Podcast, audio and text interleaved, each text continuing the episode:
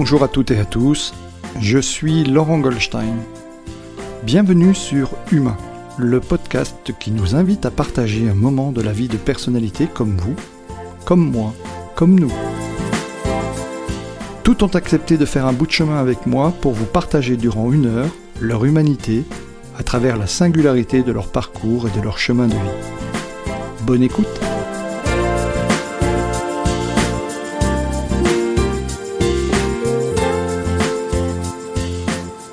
Je suis euh, cette semaine à Paris, dans les locaux d'Actéo, et je remercie son directeur général Laurent Tilski de nous accorder du temps. Bonjour Laurent.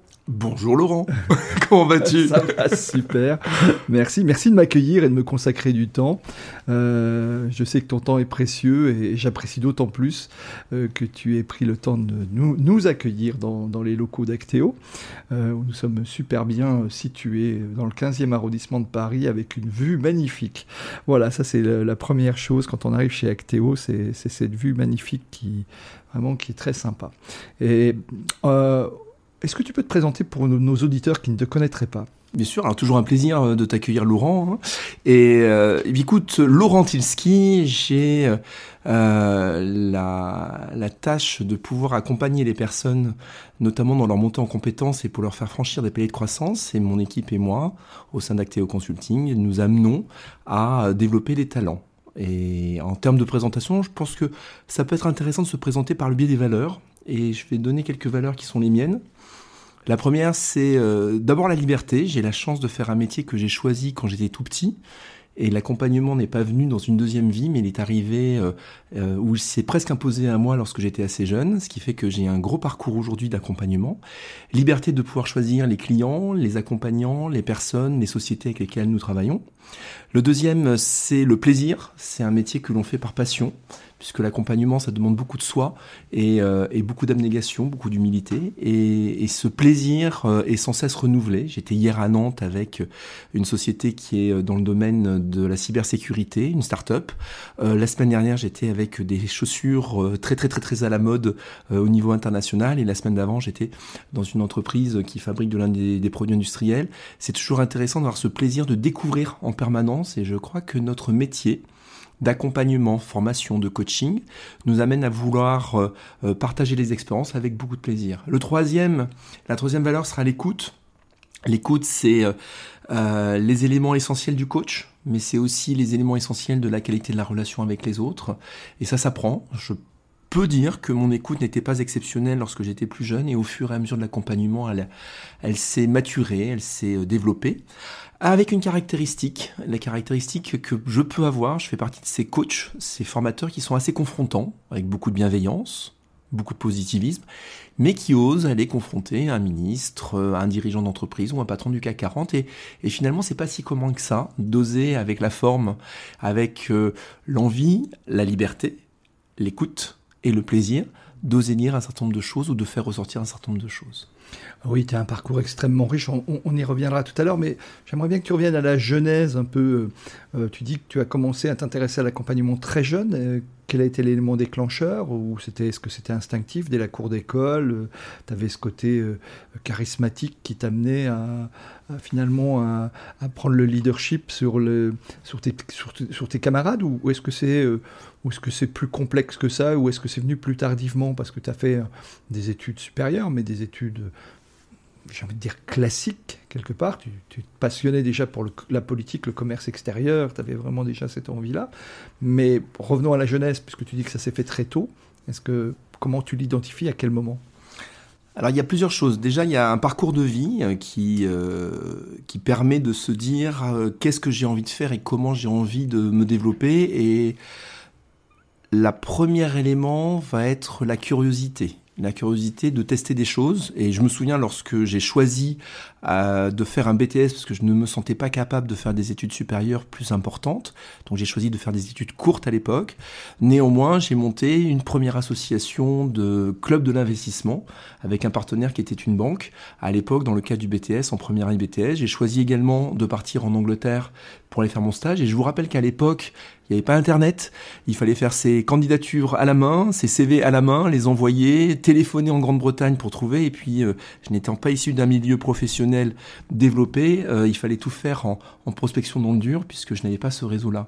Donc déjà, il y avait cette notion de euh, comment faire les choses différemment, comment découvrir les choses différemment. Puis école de commerce, puisqu'ensuite j'ai choisi de faire, comme tu l'as justement dit, Laurent, une école spécialisée dans l'international, commercial à l'international. À nouveau, montage d'une autre association, vice-président, cofondateur de, euh, du Cercle Europe, qui était une association européenne de développement de l'Europe. Ça tombait bien, nous étions dans une école de commerce mmh.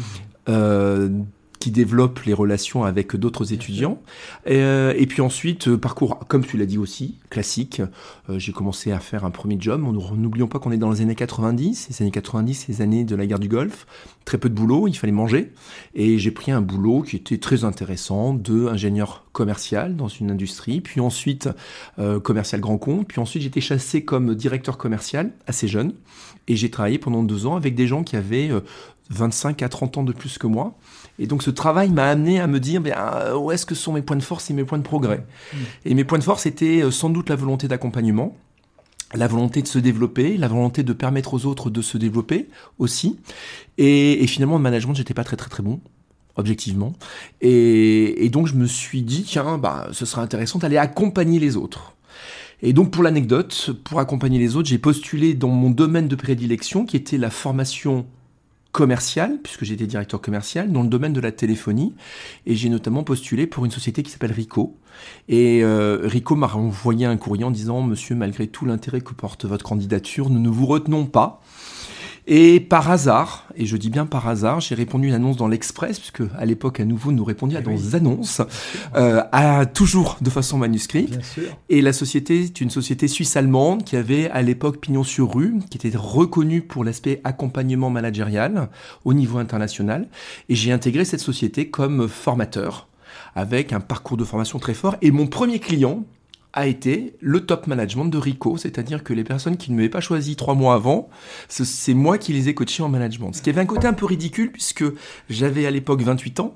Ah oui. J'avais des gens qui avaient en formation une cinquantaine d'années. Alors même si la formation de cette société suisse-allemande était vraiment très bien faite, avec beaucoup de techniques, de process qui permettaient d'avoir une véritable valeur ajoutée, il n'en demeure pas moins que j'avais aussi la jeunesse, que euh, je n'ai plus aujourd'hui et qui permettait de faire euh, sans doute prendre beaucoup de risques, vouloir faire beaucoup de choses, mais qui nécessitait sans doute de maturer. Alors, comment tu, comment tu identifies, et euh, tu parlais de tes qualités tout à l'heure, mais de tes valeurs plus exactement, comment tu, est-ce que tu as analysé le fait qu'on te confie de telles responsabilités dès 28 ans, d'où ça vient?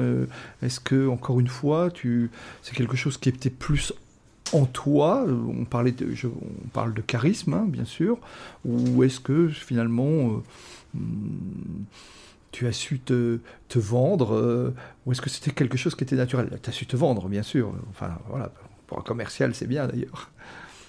Alors, il y a deux choses. La première, oui, c'est vrai que euh, la capacité commerciale existe et probablement fait partie de ma personnalité. Ensuite, euh, contrairement à ce qu'on pourrait penser, j'avais beaucoup d'humilité et euh, un très très gros syndrome de oh. l'imposteur. Mhm. Ce qui fait que j'ai beaucoup compensé en travaillant énormément en, en, étant, en essayant d'être le bon élève, en tout cas dans ma partie, qui était la formation à l'époque euh, management.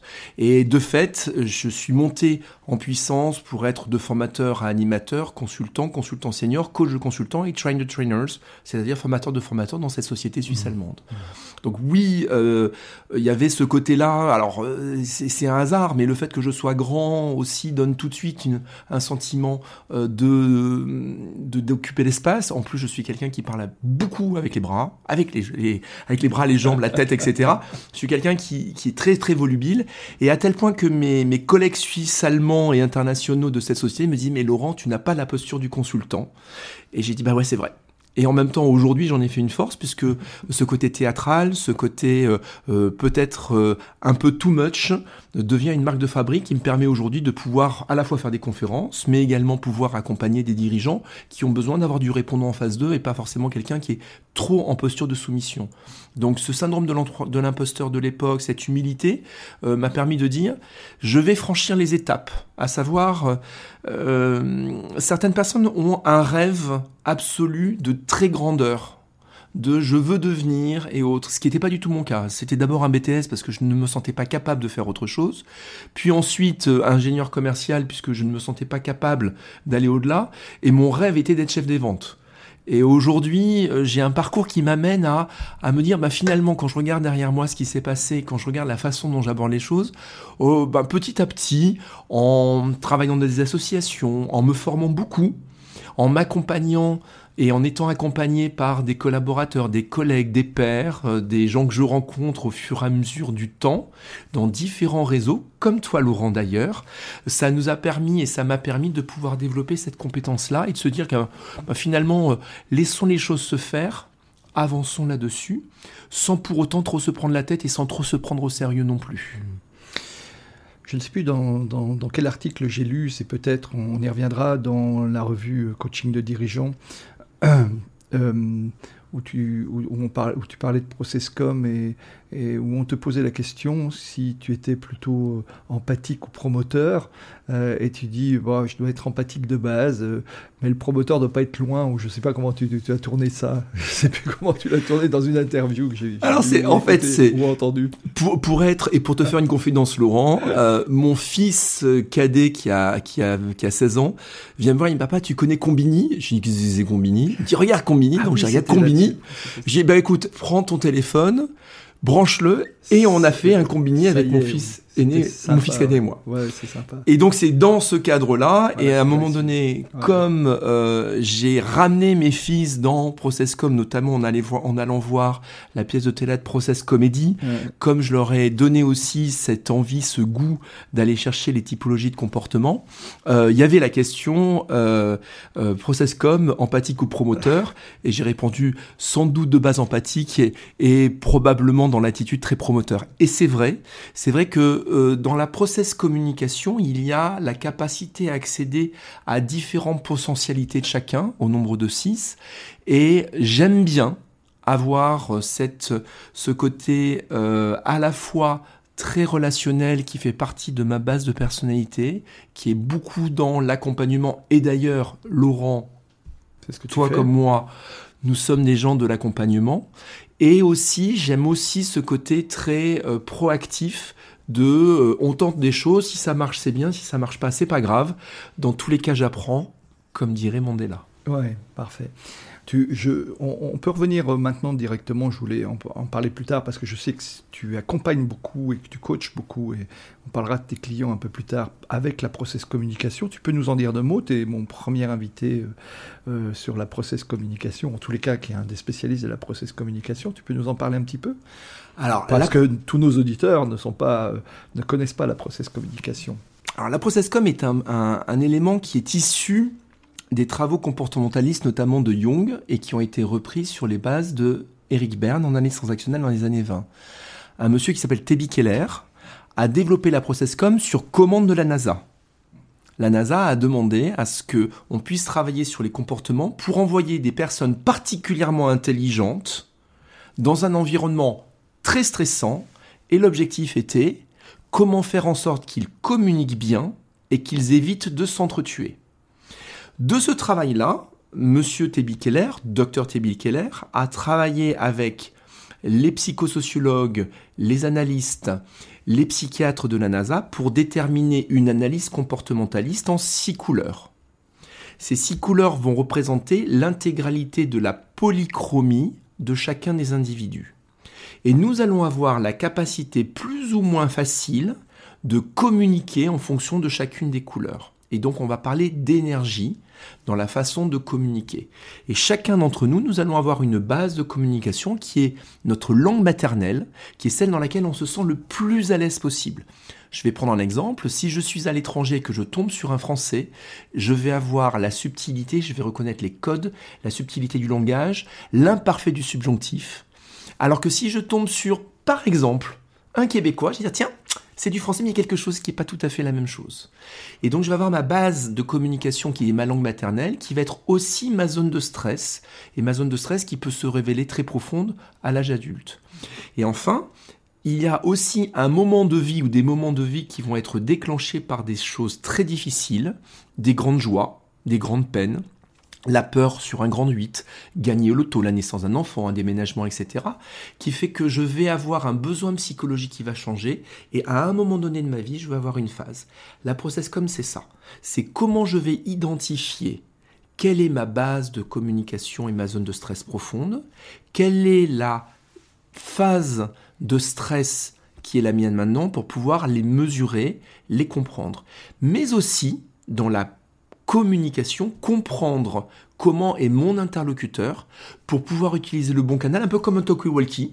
Si je suis orange, je me mets sur le canal orange. Si je suis rouge, je me mets sur le canal rouge. Si je suis bleu, je suis sur le canal bleu. Et si la personne présente des zones de stress qui seront observables, je vais pouvoir analyser ces zones de stress, pouvoir faire sortir la personne de stress en fonction de ma qualité de communication mes verbatims, ma posture et autres. Mmh. C'est intéressant en négociation, c'est intéressant en communication, c'est intéressant en éducation, c'est intéressant en management, c'est intéressant dans toute situation de stress et particulièrement dans le développement des compétences et l'accompagnement des personnes. Mmh.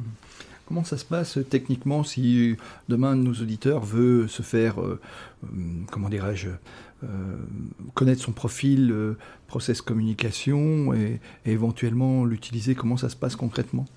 Alors, comme tout profil de communication, euh, il y a déjà un travail de plusieurs années qui a été réalisé avec une matrice qui permet d'avoir un inventaire de personnalité qui est basé sur 45 questions et qui va permettre de déterminer les niveaux d'énergie nécessaires pour pouvoir accéder à la polychromie aux différents étages plus mon pourcentage est élevé, plus j'ai une facilité à utiliser la couleur de la langue dont on parlait tout à l'heure. Plus mon pourcentage est fin et, plus, faible, plus ce sera difficile pour moi de communiquer avec des personnes qui sont plus éloignées de moi. Ça va nous donner aussi ce questionnaire un inventaire de personnalité qui va donner à la fois les ancrages de communication, prendre soin de soi, les zones de confort dans lesquelles être, les zones de stress dans lesquelles nous allons pouvoir nous trouver, comment faire en sorte de gérer son stress sévère et light en fonction de l'environnement professionnel et mhm. personnel? Pour cela, il est nécessaire d'être en lien avec un formateur coach certifié Processcom qui a la capacité à la fois à pouvoir faire passer l'inventaire de personnalité, mais également pour le débriefer. Que ce soit process communication ou d'autres éléments de développement de personnalité, nous ne pouvons pas donner un inventaire sans débriefing. Mhm. Parce que ça peut être violent, ça peut faire bouger des choses. Ce sont des prises de conscience ou des bousculements de croyances qui peuvent être très forts. Et donc ça s'accompagne toujours d'un débriefing derrière. Il y a soit la simple photographie avec le débriefing, soit carrément un travail qui peut être réalisé d'analyse. Et par exemple, dans un coaching d'équipe, ça va permettre d'avoir un moyen de d'assouplir les choses, d'avoir un référentiel commun qui permet que tout le monde puisse sortir de l'identification par rapport à chacun pour comprendre comment les gens fonctionnent. Je vais vous donner un exemple. J'ai été appelé par une société du CAC 40 pour faire une médiation entre la directrice groupe monde de cette société qui a été attaquée pour harcèlement moral par la directrice des ressources humaines France le président directeur général m'appelle en disant Laurent, euh, je voudrais que tu coaches notre directrice générale groupe, puisque euh, notre directrice des ressources humaines groupe, pardon, parce que euh, si ça sort dans la presse, l'action risque de perdre des points, etc., etc. Et dans l'analyse, je me rends compte que c'était trop tard, puisque le CHSCT de l'époque, le CSE, était mmh. déjà au courant, la psychologue l'était, le médecin du travail l'était, il y avait un arrêt maladie et autres qui avaient été réalisés. Et donc j'ai proposé une médiation, et je vous le donne en mille. Lorsque j'ai fait et nous avons réalisé cet inventaire de personnalité pour chacune, 100% d'énergie jaune pour la DRH groupe, 10% d'énergie bleue pour la même personne. Et vous l'avez deviné, à l'inverse, 100% bleu pour la DRH France et 10% jaune pour la DRH France également. En fait, il y avait une opposition. Le simple fait de poser les choses, le simple fait de pouvoir en discuter, de comprendre quels sont les cheminements de pensée qui se font et comment la zone de stress se met en place, permet tout de suite déjà d'optimiser la relation entre les personnes. Mmh. Et en l'espace de quelques mois, là, il y a eu une levée de euh, l'alerte CHSCT. J'ai été convoqué pendant devant 22 mmh. personnes, etc., pour expliquer les choses en confidentialité. Et finalement, tout est rentré dans l'ordre. Donc il peut y aller jusqu'au conflit, jusqu'aux situations délicates, et notamment aussi dans les éléments où tout va bien, puisque c'est aussi cela, c'est comment je comprends, comment je capitalise et comment je développe. Un autre exemple. La semaine dernière, euh, dans une société, j'avais huit personnes d'un comité direction d'une entreprise dans le domaine de la mode. Et en fait, sur les huit personnes, entreprise de 250 collaborateurs, très connue, très familiale, il y a eu une imprégnation des fondateurs tellement forte que les huit personnes avaient huit bases de communication de type bleu. A l'inverse, je travaille aussi pour une industrie avec euh, donc des gens qui fabriquent le gel hydroalcoolique que nous utilisons tous malheureusement aujourd'hui, qui travaillent également pour des laboratoires, des produits, etc. chimiques, donc c'est une industrie lourde. Et j'ai un comité direction, un COMEX international ils sont sur 100 pays. Ils ont 6 unités de production et j'ai un COMEX qui est très multicolore. C'est beaucoup plus difficile à manager. En revanche, lorsque j'ai deux l'étage orange qui est plutôt relationnel, plutôt du jaune créatif, plutôt du bleu qui va être structurant et structuré, et plutôt du rouge qui va dans l'action et dans le défi, je vais avoir un comité de direction qui va se challenger lui-même et qui va apporter quelque chose de différent. Je ne dis pas que les deux sont en opposition, simplement c'est intéressant de se poser la question de ce qui est en train de se passer dans l'équipe et de ce qui est en train de se passer dans la relation avec mon collaborateur, mon manager, et je ne vous cache pas que dans toute séance de coaching, coaching d'équipe ou formation process com, nous avons un rapport qui est un rapport à la famille, aux enfants et autres, qui est ultra important, puisque nous touchons de près à l'essence même de la, de, la de la relation humaine. Alors pour les personnes qui souhaiteraient mieux se connaître euh, à travers le profil Processcom, alors chez Acteo, et, on le sait, et on va y venir d'ailleurs, toi tu accompagnes beaucoup euh, les grandes entreprises et surtout les, grands, les dirigeants des groupes importants. Hein. tu as, voilà, as, une clientèle euh, comment dirais-je, de, haut niveau, mais est-ce que vous, faites, vous accompagnez aussi les particuliers ou les, gens qui, souhaiteraient se faire identifier euh, ou identifier leur profil Processcom, oui Alors bien sûr, alors il est évident que nous avons des demandes qui sont multiples. Nous avons, grâce au réseau que et aussi depuis 18 ans maintenant la notoriété qui fait que il y a de la recommandation très forte qui arrive de façon très régulière. Et Là où nous pouvons être fiers, euh, nos coachs, nos formateurs et moi, c'est que des personnes que nous avons eues il y a 15 ans en coaching nous rappellent 15 ans après en disant aujourd'hui j'ai 250 collaborateurs, j'ai besoin de les accompagner en formation, management et autres par exemple. Maintenant, nous avons aussi des demandes qui sont des demandes de particuliers. Le particulier, un exemple, c'est euh, je suis responsable informatique dans une société. On me propose un travail comme directeur informatique dans une autre société, je n'ai jamais fait partie d'un comité de direction. Je n'ai jamais travaillé sur les aspects tragiques, j'ai peur. Et donc je vous appelle 3, 4 mois avant de prendre mon poste mmh. pour que vous me prépariez à ça. Et là, c'est un coaching tout à fait personnel. Et donc, dans ce cadre personnel, bien sûr qu'on peut travailler sur la process communication, mmh. mais aussi tous les axes d'accompagnement, notamment en coaching, pour préparer à la prise de poste ou pour gérer des situations difficiles. Mmh. Je suis dans une situation difficile dans mon entreprise, j'ai du mal à gérer des situations qui sont assez conflictuelles, je ne veux pas que mon entreprise le sache, comment pouvez-vous m'accompagner? Le coach va travailler sur deux axes. Le premier axe, c'est la prise de conscience de ce qui est en train de se jouer. les croyances que nous avons qui fait que nous avons des comportements, mais ça tu le connais bien mieux que moi, mais aussi ma part de responsabilité, la part de responsabilité de l'environnement et de l'autre interlocuteur. Et le fait d'avoir un tiers qui fait ressortir ces éléments-là permet d'apaiser les choses. En coaching, que ce soit en entreprise ou particulier, la plupart des gens sortent en disant je me sens bien, je me sens ressourcé et je suis pourtant très fatigué parce que j'ai travaillé, j'ai développé et je me suis remis dans une situation où je me sens opérationnel. Mhm. Je fais souvent le parallèle de comment on peut se redresser d'une posture antalgique et je fais souvent le parallèle entre le coaching mhm. et l'ostéopathie. L'ostéopathe, quand il vous fait rentrer, vous avez mal quelque part, il vous fait marcher, il regarde comment vous n'êtes pas droit. C'est la posture antalgique. Et quand il vous redresse, il vous réaligne et c'est un terme de coaching qui et le réalignement. Et que ce soit pour le particulier, le dirigeant, le manager, le middle manager, l'assistante, ce sont toujours les mêmes processus qui font que, quoi qu'il arrive, nous allons leur permettre de se sentir mieux et beaucoup plus opérationnel, voire de monter les échelons dans l'entreprise. D'accord. Donc, chers auditeurs, vous retrouvez les liens dans le descriptif de l'épisode. Donc, vous n'hésitez pas, si vous voulez connaître votre profil Process Communication, n'hésitez pas à vous rapprocher de Laurent et de ses équipes. Euh, revenons à toi, euh, parce que ton parcours est, passionnant. Euh, on, vient de parler du coaching de dirigeants, mais tu es aussi, es aussi un, spin doctor, donc tu as accompagné les dirigeants politiques ministre, euh, voilà, un certain nombre de parlementaires aussi. C'est aussi une de tes spécialités. Euh, quelquefois, et, on, en parlait, c'était déjà le cas il y, a, quelques années, tu interviewé pour, euh, pour la analyse de, de, de, tel ou tel homme politique. Tu, tu, accompagnes donc ces dirigeants politiques. Euh, comment comment c'est arrivé? Est-ce que là encore, est-ce que c'est finalement ta passion euh, de, de, l'accompagnement d'une part et du monde politique d'autre part qui a fait que tu as réussi à faire le joint ou, est-ce que ça s'est fait naturellement par relationnel euh, Voilà. Ah bah, un peu les deux. En fait, déjà, il y a ce côté curiosité. J'ai la conviction qu'un coach, c'est quelqu'un qui est curieux et qui a besoin de monter en puissance en permanence.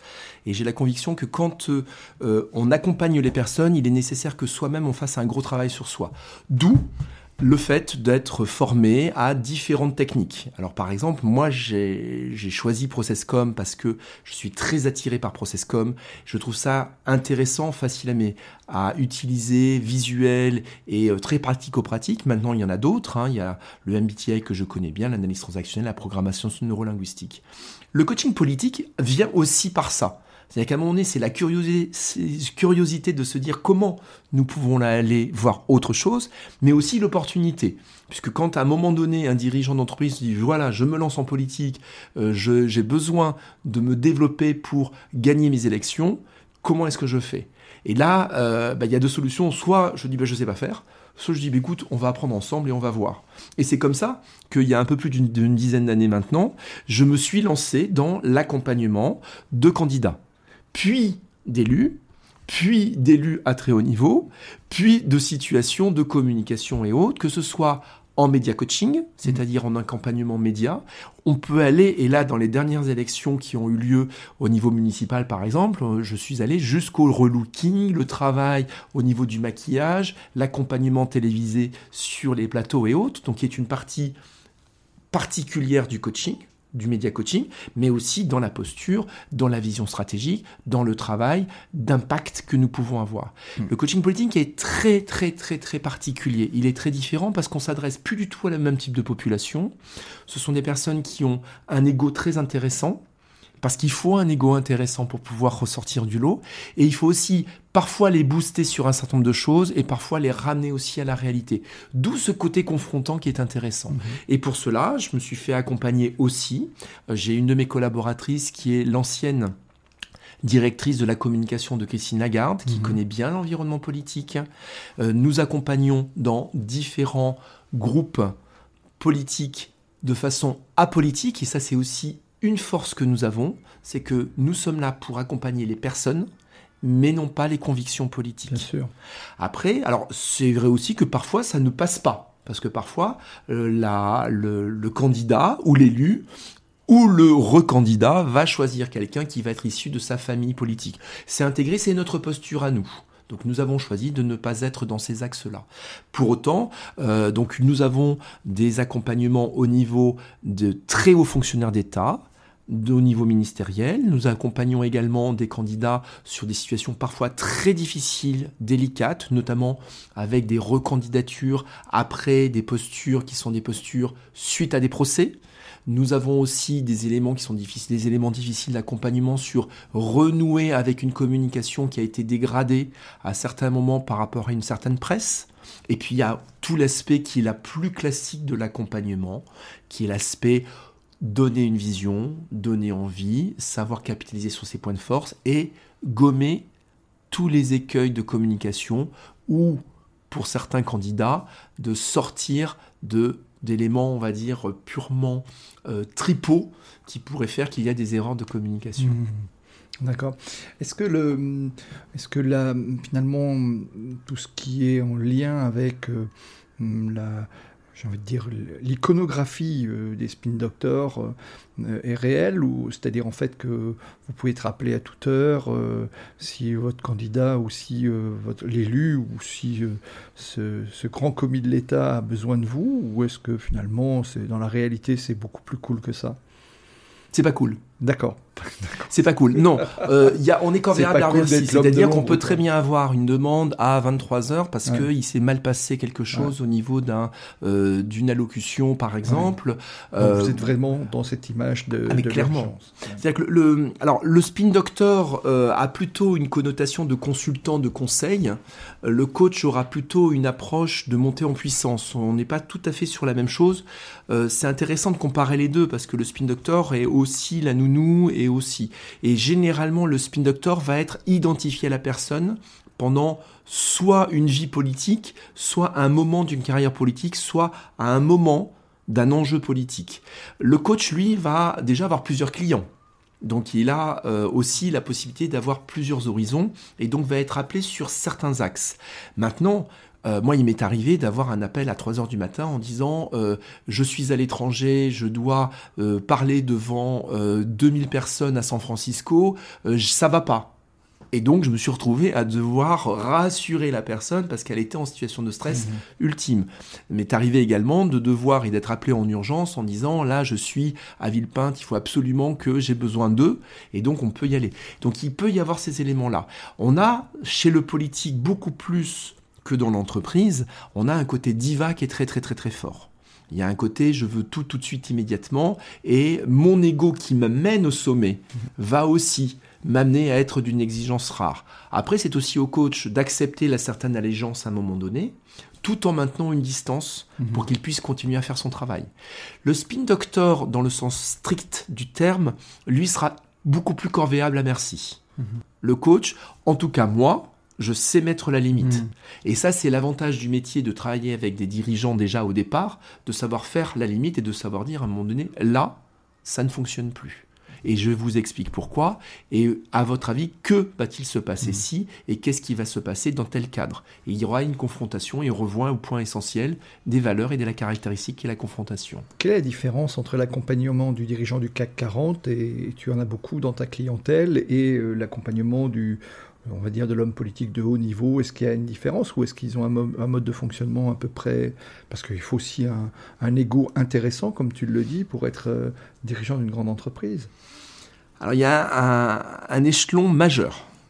C'est-à-dire que le dirigeant d'entreprise va être reconnu pour sa compétence, va être reconnu pour sa légitimité, son parcours, et va travailler beaucoup sur son charisme et surtout sur sa vision à la fois stratégique, sa capacité de décideur, son charisme. On a vu une évolution dans les 20 dernières années, on est passé du tapis à des, euh, à des pépis, à des, à des Arnaud qui sont des gens qui sont beaucoup moins, entre guillemets, euh, show-off. Et ça, ça a beaucoup changé dans la direction générale des grandes entreprises aujourd'hui.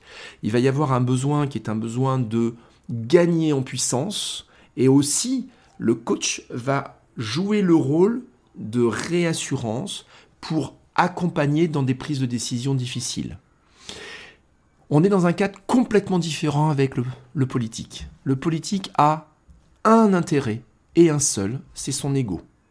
et il a le sentiment, à tort ou à raison, que l'ensemble de son environnement est là pour servir ses propres intérêts, sous couvert de convictions politiques, de persévérance et de convictions humanistes.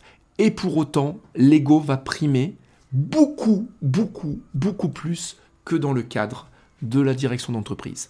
Le bon patron d'entreprise, le bon dirigeant va savoir s'entourer et va s'entourer de gens qui vont le soutenir, l'accompagner et surtout prendre le relais derrière avec beaucoup de délégations.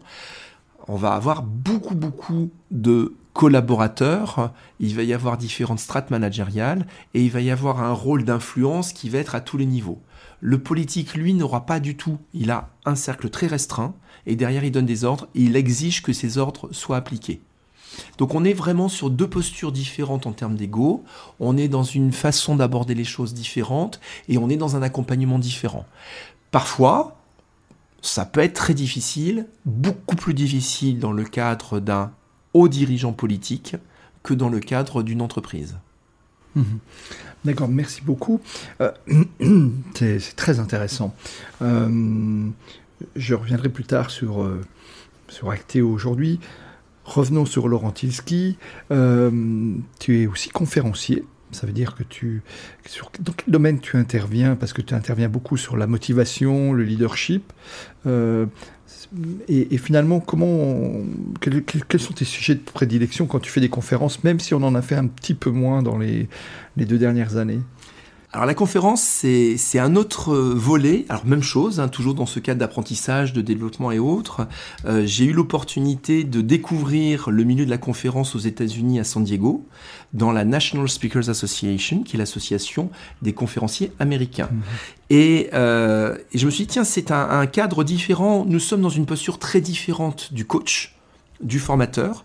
C'est une posture où là, j'apporte un savoir, j'apporte une technicité de conférence pour aller chercher la motivation de 100, 200, 1000, 2000 personnes. Je trouvais intéressant parce que ça apportait aussi, en termes de charisme et d'approche, quelque chose que je pouvais retransférer auprès des dirigeants et des élus politiques, puisque le fait de moi-même pouvoir m'exprimer devant 1000 personnes m'aidait aussi à mieux comprendre ce que vivaient les hommes politiques par exemple, et de les accompagner aussi sur leur posture et leur technicité par ailleurs. Pour ce qui concerne la conférence, euh, mes domaines de prédilection sont le premier, l'accélération du changement. Je me suis fait une spécialité de quand il y a un mouton à cinq pattes dans l'entreprise, comment faire en sorte que les gens soient motivés et envie d'aller vers ce changement.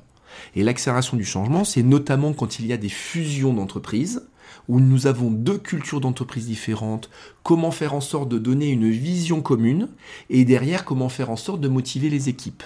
Et donc il y a tout un processus structurel et un processus psychologique qui rentre en ligne de compte. Et donc je fais des conférences sur le changement, d'où il vient, comment il vient, quels sont les freins que nous avons, et notamment les freins culturels français par rapport à d'autres pays. Deuxième élément, le leadership évidemment, puisque ça fait partie de mes éléments, de euh, bah, comment je monte en tant que leader. Et le troisième, euh, de plus en plus maintenant, je suis très sollicité et j'en fais une encore lundi pour euh, l'Alliance française en vidéo malheureusement. J'aurais bien aimé aller aux Antilles sur la process communication justement sur comment j'aborde mes relations avec les autres. Et comme la process com a ce côté visuel, ça me permet de faire des conférences mmh. qui sont très enlevées puisqu'il y a du visuel, des mises en pratique, des jeux de rôle, des mises en situation, mais aussi des vidéos mhm. avec euh, des simulateurs, mhm. ce qui fait que c'est très très riche et du coup ça donne une conférence qui est extraordinaire dans le sens où il y a un côté très punchy mhm. qui revient là-dessus. Donc mes trois thèmes de prédilection sont l'accélération du changement, le leadership et les postures C'est vraiment aux États-Unis où tu as eu ce déclic un petit peu, et on le salue, euh, notre ami Francis Zenz aussi qui avait eu cette même, euh, cette même démarche. Euh, c'est un ami commun, et, j'en profite aussi pour faire un coucou à Michel Poulert aussi, qui était mon invité il y a, il y a maintenant quelques, quelques mois. Et, c'est ce voyage aux États-Unis qui a été un révélateur, comme, beaucoup d'ailleurs qui ont découvert ces, grands shows finalement, parce que c'est ça en fait, hein, à l'américaine, avec plusieurs conférenciers qui viennent sur scène, et, tout d'un coup on se dit waouh, c'est impressionnant aussi parce qu'ils le font avec beaucoup de professionnalisme. Hein. Et on n'avait pas, pas forcément cette culture encore jusqu'à quelques années euh, de la conférence euh, en France. Et tu as raison, c'est euh, le terme est bien choisi, c'est le côté waouh. C'est-à-dire que, et je te parle de ça, c'était en 2007, donc ça fait presque une quinzaine d'années maintenant. Ça fait 15 ans, oui. Et donc par rapport à... Oui, ça fait 15 ans maintenant. Par rapport à, à ce côté waouh, les Américains ont, pour le coup, 15 ans d'avance sur nous. C'est-à-dire que nous, c'est rentré dans les mœurs où, aux États-Unis, monsieur et madame tout le monde va aller voir un conférencier pour apprendre quelque chose sur un concept que, qui est le keynote speech, c'est-à-dire il y a un message clé qui va passer pendant environ 45 minutes. Et il y a donc toute une technicité qui est très calquée sur le one-man show. C'est ça. Il y a beaucoup d'émotions et on travaille, et là c'est aussi intéressant de faire le lien avec Processcom, puisque quand moi je prépare une conférence ou je prépare des conférenciers à, prépa, à faire leur conférence, on va aller toucher tous les axes de Processcom le besoin d'introspection, le besoin d'action, le besoin d'analyse, le besoin d'émotion, le besoin de créativité et de ludique également. Et donc on va préparer une conférence qui va toucher toute la population qu'il y a en face de nous sur un sujet donné en faisant passer un message. La technicité est très très forte aux États-Unis et il y a un vrai travail de montée en puissance, de développement et autres. Quand il y a 15 ans, je suis allé à la NSA à San Diego, avec Francis d'ailleurs, je me suis dit, mais ça, il faut le monter en France. Et donc, c'est ce qui a donné la, création de l'Association française des conférenciers professionnels. Dont tu as été un président et un cofondateur. Dont j'ai été le fondateur d'ailleurs, et Francis m'a accompagné là-dessus. Et donc, en tant que fondateur de la FCP, j'ai fait venir des gens que j'avais vus aux États-Unis. J'ai fait et je suis allé chercher un certain nombre de personnes connues. À l'époque, il y avait Edgar Gros-Piron, qui mmh. était euh, champion olympique et champion du monde de ski de boss. Michael Aguilar, qui s'est très fortement spécialisé dans tout ce qui est commercial et vente. Et puis, finalement, j'ai fait venir tout mon réseau mon réseau de coachs, consultants et autres pour qu'ils puissent monter en puissance là-dessus. Et donc, nous avons fait la première association conférencier professionnel avec 200 DRH qui sont venus voir la première conférence gratuite et que j'avais financé d'ailleurs à l'époque avec le premier site web. Ça a été fait dans un garage au départ. Puis ensuite, ça a commencé à partir et donc on a commencé à professionnaliser les choses et nous avons fait la deuxième euh, la deuxième convention qui cette fois-ci était payante avec des grands reporters comme Corinne Moriou qui voyageait à l'international sur le domaine des affaires, qui a interviewé plusieurs chefs d'État. On a fait venir Nabil Dos du Canada, qui était la voix à l'époque de euh, Walt Disney en français au Canada et qui faisait toutes les, les grandes manifestations. Il, c'est quand il y avait, c'était Léon, c'est le Léon Zitrone québécois en fait. Et donc c'est une voix extraordinaire qui s'est exprimée d'ailleurs sur la voix. Et puis ensuite il y a eu la troisième convention internationale des conférenciers professionnels en France où on a fait venir le père Rocker qui est venu. J'ai interviewé sur scène Laurent Gounel, l'auteur de euh, L'homme qui voulait être heureux. Et en fait, ça a commencé à prendre comme cela et c'était encore très tôt. Hein. On est dans les années 2010-2011. Et puis au fur et à mesure, le monde a changé en France, la conférence a commencé à prendre et je dirais que c'est maintenant et malheureusement un peu droppé le Covid, c'est maintenant que ce métier-là devient et commence à prendre ses lettres de noblesse. Et il était important, et c'était ma vision des choses au départ, de créer un environnement qui est un environnement professionnalisant pour que les gens puissent apprendre le métier, le découvrir, mais aussi qu'il soit cadré, qu'il ne soit pas fait à l'emporte-pièce. Un peu comme Laurent Goldstein lorsqu'il s'est impliqué dans l'association internationale des coach, la Fédération internationale de coaching, où à un moment donné, on va redonner un cadre, on donne des valeurs, on donne un professionnalisme et autres. Mmh. Et donc tout ce travail-là existe toujours aujourd'hui. Donc moi, je suis sorti de l'association puisque euh, on en parlait tout à l'heure offline, Laurent. Mmh. Le monde associatif est un monde qui est très demanding et que il est aussi nécessaire que nous gagnions notre vie par ailleurs et que le bénévolat c'est bien, mais il faut savoir faire passer la main également. je, te remercie pour le, clin d'œil. Euh, euh, mais en ce qui concerne ICF France, c'était déjà bien structuré au moment où j'ai eu le, grand privilège euh, d'en assurer la guidance euh, pendant, pendant deux années. Euh, Tu as fait la, une, merci sur en tous les cas. On retrouve facilement le, le lien pour, pour par rapport à l'association des, des conférenciers professionnels bien Elle sûr, est toujours active, ça fonctionne Absolument, elle fonctionne très très très bien. L'association française des conférenciers professionnels, association-conférencier.com. Mm. Euh, donc j'ai je, toujours mémorisé, c'est moi qui ai créé le nom, donc ah euh, euh, existe toujours. Elle a toujours sa convention internationale, soit pendant la période Covid de façon euh, distancielle, soit présentielle pour la prochaine version qui aura lieu euh, à mi 2022. Ah, Il y a toujours mois des intervenants internationaux qui viennent. Et, le public peut venir, c'est-à-dire il faut payer sa place, euh, c'est ça Tout à fait. Moi, je ne suis pas membre de cette association, mais si je veux assister à ce show, je viens, je paye et, je profite de cette journée, en fait. Bien sûr. Alors, euh, en plus, euh, le, gros avantage, c'est que nous avons fortement ouvert à des profils complètement différents. Il y a des gens qui font de la conférence en entreprise en se basant sur le domaine de la magie. On va ouvrir également sur des domaines un peu plus ésotériques tels que le yoga, la méditation, mhm. dans un cadre professionnel, puisque ce sont des conférenciers professionnels dont l'objectif est de gagner leur vie en faisant payer les conférences. Donc ce n'est pas l'amateurisme. Et derrière, on a soit les membres qui sont invités et qui vont payer une cotisation annuelle en tant que membres de l'association pour monter en puissance en assistant aux ateliers de travail, aux conférences, aux éléments de effet miroir, au coaching que propose l'association, soit pendant les conventions internationales. Vous avez la possibilité également d'avoir le tarif invité, où là vous assistez aux conférences en tant qu'auditeur, et c'est passionnant.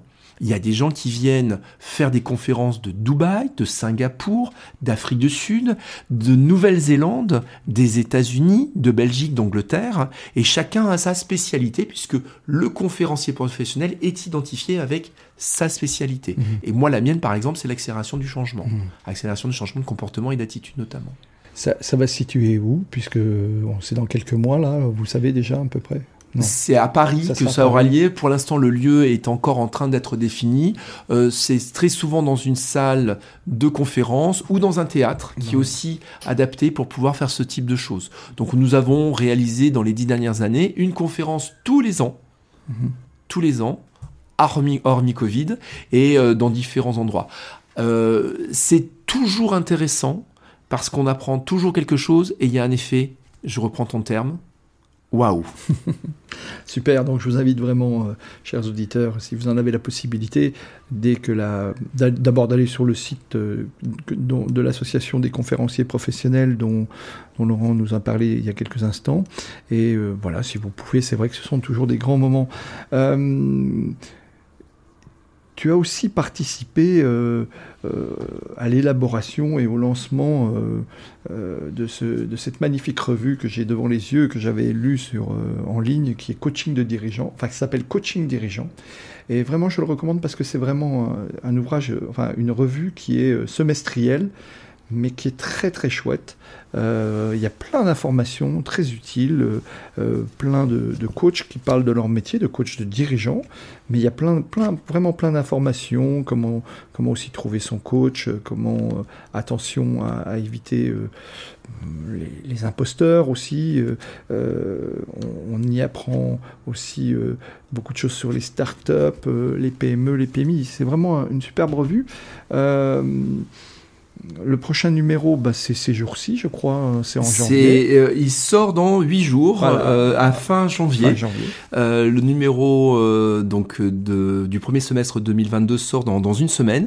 la couverture, c'est Emmanuel Macron sur la communication de Macron et des, et des personnages politiques de la campagne présidentielle. Donc nous sommes en bah plein dans l'actualité, avec notamment une rubrique sur le coaching en interne dans les grandes entreprises. Il y a un article de deux pages là-dessus. Il y a également un dossier sur euh, Châteauforme, ah sur les lieux de séminaire de prestige. Il va y avoir aussi euh, les bonnes questions à se poser pour bien choisir son coach. ça. De façon comment choisir son coach. Comment choisir son coach qui, est, qui est dedans. Euh, donc Et il y a puis un dossier sur le coaching interne, je crois. C'est ça, c'est ce que je viens de dire, ouais, le coaching interne en entreprise, absolument, qui est réalisé. Il y a l'objectif, c'est que ce soit un magazine pratico-pratique, déjà qui s'adresse bien sûr aux dirigeants, de façon à ce que le dirigeant qui veut faire coacher son équipe de direction, veut se coacher lui-même ou faire coacher ses équipes, puisse comprendre comment fonctionne le coaching, Il y a également un, un élément qui, c'est le seul magazine qui aussi parle du métier de coach. Il n'y en a pas d'autres sur le marché aujourd'hui. Mmh qui permet aussi à des coachs de pouvoir s'exprimer. Euh, il y a toujours un livre euh, qui, euh, qui est mis en avant également en lien avec le coaching. Il y a une rubrique qui est les chiffres du coaching et, donc sans tabou, c'est combien coûte une séance de coaching, combien de temps ça dure, tous ces éléments qui sont des éléments qui ne sont pas forcément connus du grand public. Et donc il y a vraiment le côté à la fois pratique, le côté prise de hauteur, des interviews, des portraits mmh. également de personnes. Et dans le dernier numéro, il y avait également un dossier sur l'accompagnement stratégique d'un directeur d'une société cotée en bourse. Alors c'est une très très belle revue hein, sur papier glacé. C'est vraiment euh, euh, c'est ce type de revue euh, qu'on a envie de garder d'ailleurs hein, parce que elle est très très, très bien faite. on la trouve comment? Moi je l'avais eu en ligne. Merci, tu, viens de m'offrir mon exemplaire que je vais garder précieusement. Moi j'avais le privilège de le lire sur le site d'Acteo. Mais on la trouve comment? Est-ce qu'elle est disponible? Parce que c'est bien de se la procurer en, version papier. Vous, je vous garantis, elle est, magnifique. Euh, on la trouve comment? Alors, c'est un magazine qui est gratuit. Mhm. C'est-à-dire que c'est un magazine qui n'est pas destiné à la vente, il est destiné à promouvoir le métier de coaching. Mhm. On le trouve en ligne euh, sur le site coaching-dirigeant au singulier sachant que la revue s'appelle Coaching Dirigeant au pluriel, euh, pour des questions de droit et des questions de, blocage de nom de, de nom web. Pour, les, pour euh, la revue, il suffit de demander à, euh, donc à la revue qui vous envoie un exemplaire papier et il est distribué dans un certain nombre d'endroits. Donc on le retrouve notamment, je le citais tout à l'heure, dans les châteaux formes, mais on le retrouve également dans différentes boutiques chez nos sponsors, puisque nous avons un certain nombre d'annonceurs à l'intérieur. Prestigieux. oui, on a notamment euh, euh, le Arcaneo, qui est la société qui organise Top DRH et euh, qui est un, un, événement majeur dans le domaine des RH, et puis également d'autres d'autres enseignes. Donc l'objectif, il est vraiment de garder ça plutôt en ligne pour des questions également écologiques, et bien sûr, il y a le print qui existe pour ceux qui le demandent, mmh. évidemment. Comment tu, tu, gères ton énergie? Parce que tu as, tu, fais énormément de choses. Je suis arrivé ce matin, nous sommes, il, il était 9h, tu m'as dit je rentre du sport. Tu as des rituels de vie particuliers. Comment, tu fais pour gérer ton énergie? Alors, comment je gère mon énergie? Je gère mon énergie comme euh, je la fais gérer par les personnes que j'accompagne, à savoir en écoutant mes propres besoins psychologiques. Alors oui, tous les matins, j'ai un coach sportif, tout, deux fois par semaine, pardon, j'ai un coach sportif qui vient ici, ah euh, sur lequel euh, je travaille de 7h45 euh, à, 8h45. je déteste ça, j'ai horreur de faire du sport, je déteste avant, je déteste pendant et je déteste après. Ah. Et pour autant, en termes d'hygiène de vie, c'est important pour garder la pêche, l'énergie et surtout préparer physiquement toutes les belles années qui, qui sont devant moi. Donc deux fois par semaine, tu as une heure que tu détestes en fait. C'est ça, c'est ça, c'est ça, c'est ça, absolument. Donc je, je fais cela. Euh, après, en termes d'énergie, je pense que c'est euh, c'est euh, papa et maman. C'est-à-dire que je pense que c'est un don qui qui n'a rien à voir avec moi. C'est je fais partie de ces personnes dites ultra dynamiques, sans pour autant être zébulon, puisque mon mmh. métier est un métier qui est très calme et très posé dans la relation. Et pour autant, j'ai beaucoup d'énergie et j'adore cette énergie. C'est-à-dire que j'aime le contact avec les gens. J'aime faire beaucoup de choses différentes et j'adore le changement. Tu m'as posé la question tout à l'heure, tiens, c'est sympa les bureaux mm. ici. Je dis, bah, tu vois, les bureaux, ils changent de place tous les six mois et on va modifier l'environnement, la déco, etc. tous les six mois puisque en tant qu'accélérateur de changement, j'aime le changement. Mm. Donc, je vends je propose, j'accompagne ce que j'aime faire et ce que je sais bien faire. Et donc cette énergie, c'est juste un don qui est un don donné par mon papa et ma maman. d'accord, d'accord. Tu as des rituels particuliers de vie au-delà de cette heure de sport? Est-ce que tu pratiques de la méditation? Est-ce que tu lis beaucoup? C'est quoi tes rituels? Est-ce que tu as des rituels? Alors mes rituels, donc déjà il y a celui que je déteste le plus, c'est le sport que je fais. Bon. Euh, j'ai des rituels. Je suis quelqu'un qui a besoin de euh, beaucoup de relations humaines, très forte. Et euh, dans mon tempérament, j'ai une fidélité à toute épreuve, ce qui fait que mes amis, je les ai depuis 25, 30, 40 ans et, euh, et euh, ils se cumulent sans se remplacer. C'est-à-dire que très périodiquement, je rencontre de nouvelles personnes qui rajoutent cela avec une relation très très forte. Donc j'ai besoin d'avoir cet environnement-là. J'ai besoin également d'avoir une vie familiale qui est très soudée et qui est très basée sur la relation de confiance et la proximité. Et ça, ça fait partie des choses que j'ai établies, qui sont inaltérables. Mmh. Donc ça, ça fait partie de mes fondements, de mes bases. Ensuite, euh, j'ai appris dans ma zone d'apprentissage à m'intéresser à la presse. En même temps, j'étais un peu obligé en, coachant des dirigeants et en coachant des politiques, j'avais pas le choix. Donc, j'ai un rituel deux fois par jour, tous les matins, tous les soirs. J'ai une demi-heure de revue de presse tous les jours, hmm. tous les jours, tous les jours, tous les jours, de façon à pouvoir nourrir à la fois les coachés, les formations, mon apprentissage. Et ça fait partie du rituel. C'est quelque chose qui n'est pas dans mon ADN au départ. Je me suis amené à le faire et je lisais récemment un article sur les bonnes pratiques des milliardaires. Alors malheureusement, je n'en suis pas dans notre métier. Laurent, nous ne sommes jamais milliardaires. Malheureusement, on ne le sera jamais, mais c'est pas grave. On a la rétribution affective. Voilà, c'est ça. On a la richesse du cœur, comme dirait l'autre. Et je lisais un papier sur les milliardaires disant que euh, tous les milliardaires ont ce rituel de je m'impose 20 minutes par jour ou 20 minutes par semaine, de façon à travailler sur quelque chose de particulier. Et c'est vrai que ça marche, c'est une étude de Harvard Business Review qui dit que lorsque l'on reproduit plus de 21 fois un schéma, ça devient une habitude ancrée. Mmh. Je me suis astreint à faire cela notamment sur la presse, régulièrement, deux fois mmh. par jour, pour pouvoir regarder les lignes, les articles, etc. etc.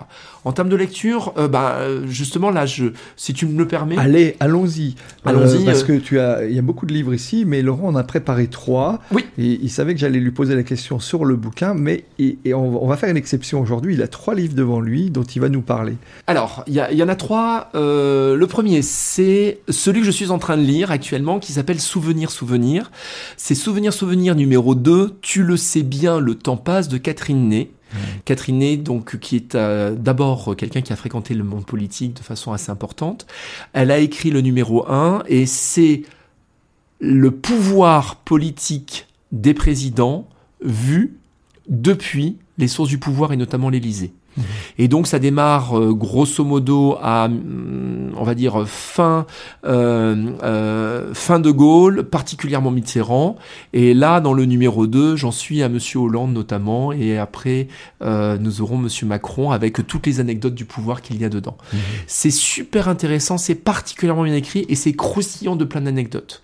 Ça, c'est un premier bouquin que je trouve intéressant parce que pour moi, c'est aussi un moyen de m'évader et d'apprendre un monde que je connais par le biais du professionnalisme, mais non pas par le biais de l'intérieur. Mhm. Le deuxième, qui est très connu, hein, il y en a plusieurs, c'est le Sapiens de Yuval Noah Harari, mhm. qui est juste un bonheur en termes de prise de conscience, de réflexion, et particulièrement maintenant avec ce qui vient de se passer sur le, la COP26, mhm. particulièrement avec la pandémie, on se pose des questions existentielles que se posent également nos enfants, et toute cette génération Z qui va arriver dans les prises de responsabilité dans quelques semaines et quelques mois. Mm. C'est aussi une réflexion personnelle qui est une réflexion personnelle importante car euh, aujourd'hui nous sommes et nous avons choisi avec mes collaborateurs et moi de rajeunir notre clientèle.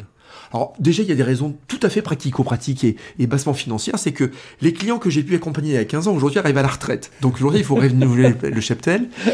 Et la deuxième, c'est que je trouve intéressant que dans ce cadre de transmission, et c'est aussi pour cela qu'il y a deux ans, j'ai fait une formation en supervision de coach dans le cadre de la transmission. Dans le cadre de cette transmission, je trouve intéressant d'arriver avec des équipes managers, des candidats, des élus très jeunes, qui aujourd'hui ont entre 25, 28, 30 ans. Pourquoi? Parce que c'est d'abord notre avenir et ils ont aussi besoin d'avoir des référentiels, des attitudes et des comportements qui cadrent avec leur temps. Et la réflexion Sapiens m'a aussi amené à avoir cette réflexion-là sur l'accompagnement et qu'est-ce que moi je peux apporter en termes de contribution. N'oubliez pas, la liberté et la passion, je m'éclate dans mon métier. J'adore ce métier, je l'ai choisi, il ne s'est pas imposé à moi. Et comme je l'ai choisi, j'ai envie de le faire pour pouvoir en faire profiter au maximum les personnes. Et le troisième, je l'ai cité tout à l'heure, je le recommande beaucoup, beaucoup en coaching, c'est L'homme qui voulait être heureux de Laurent Gounel.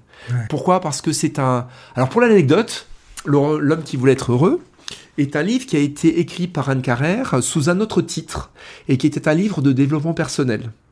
Et en fait, quand on l'a mis et quand il a été mis euh, il y a 15 ans sur les étals, euh, il s'en est vendu 4000. Laurent Gounel et Anne Carrère ont eu cette idée magnifique de changer le titre, L'homme qui voulait être heureux, mais aussi de changer la couverture en mettant une couverture de couleur verte. Or, dans l'édition comme au théâtre, le vert est très peu utilisé, puisque notamment au théâtre, ça porte malheur.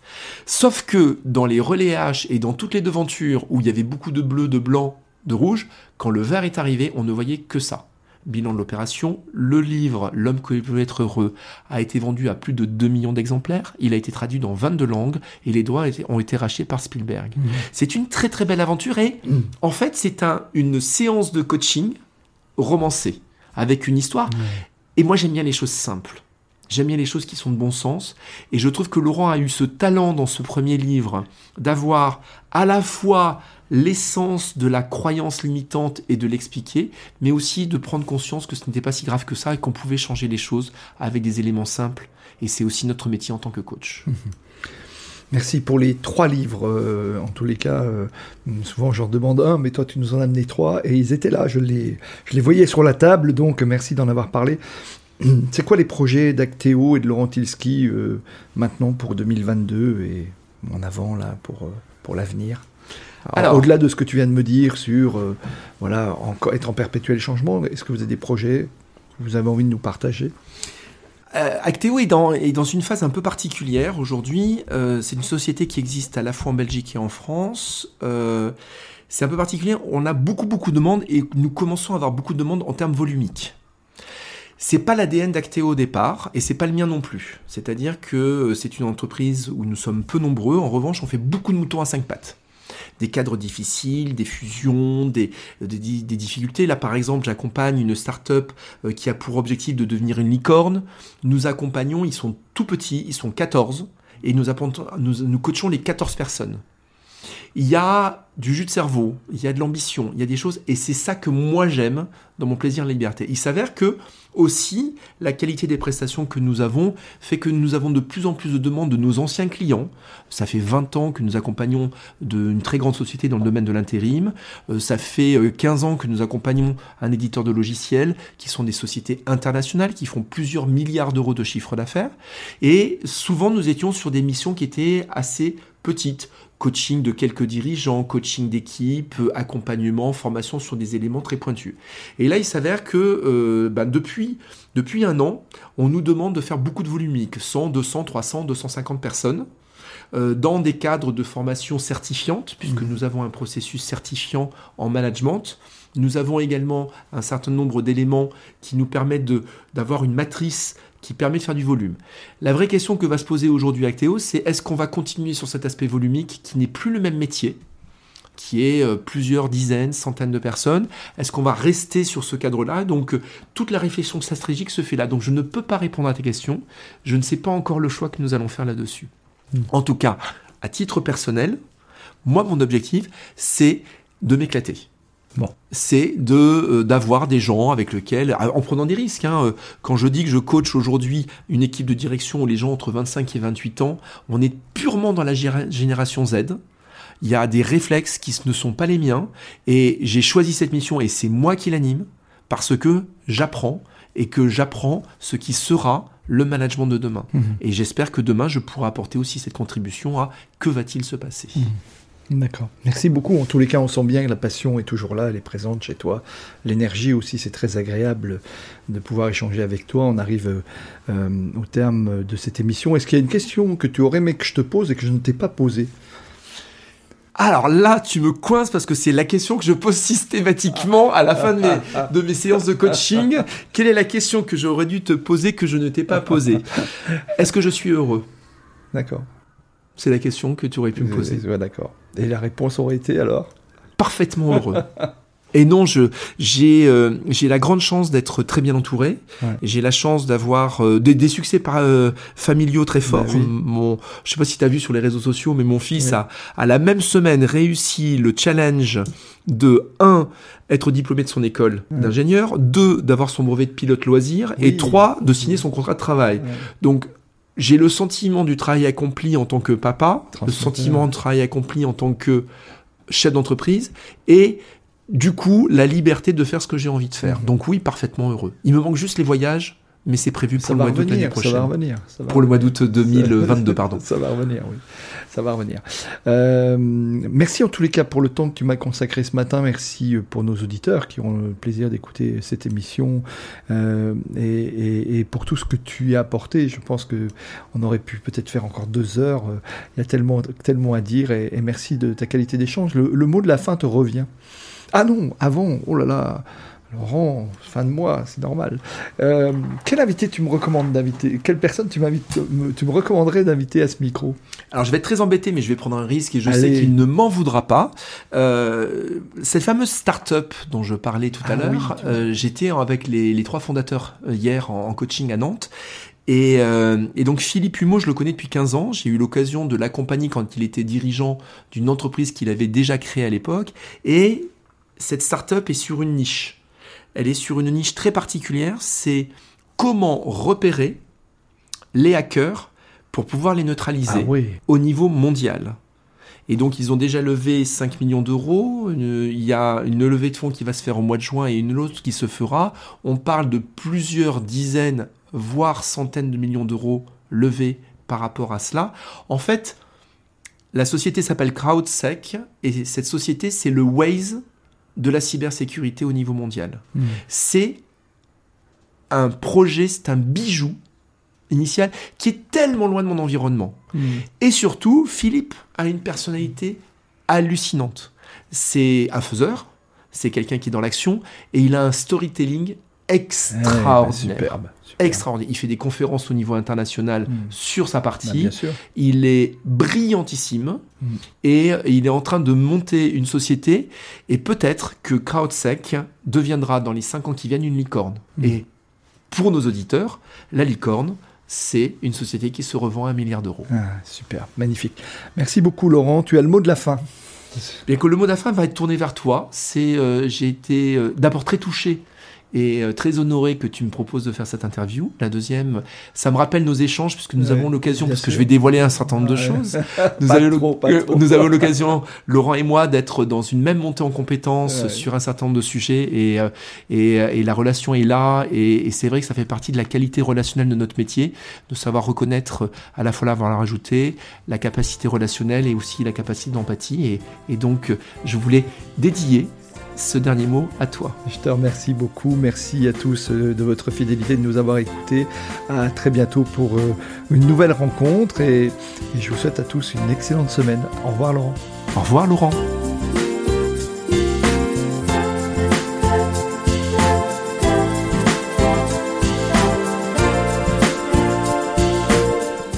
Merci d'avoir écouté cet épisode jusqu'au bout. Si ce podcast vous a plu, n'hésitez pas à en parler autour de vous et à le partager. Pensez aussi à nous soutenir en mettant une note, un commentaire et à vous abonner sur votre plateforme de podcast préférée. Vous trouverez les liens liés à cet épisode dans la description. À la semaine prochaine pour une nouvelle rencontre.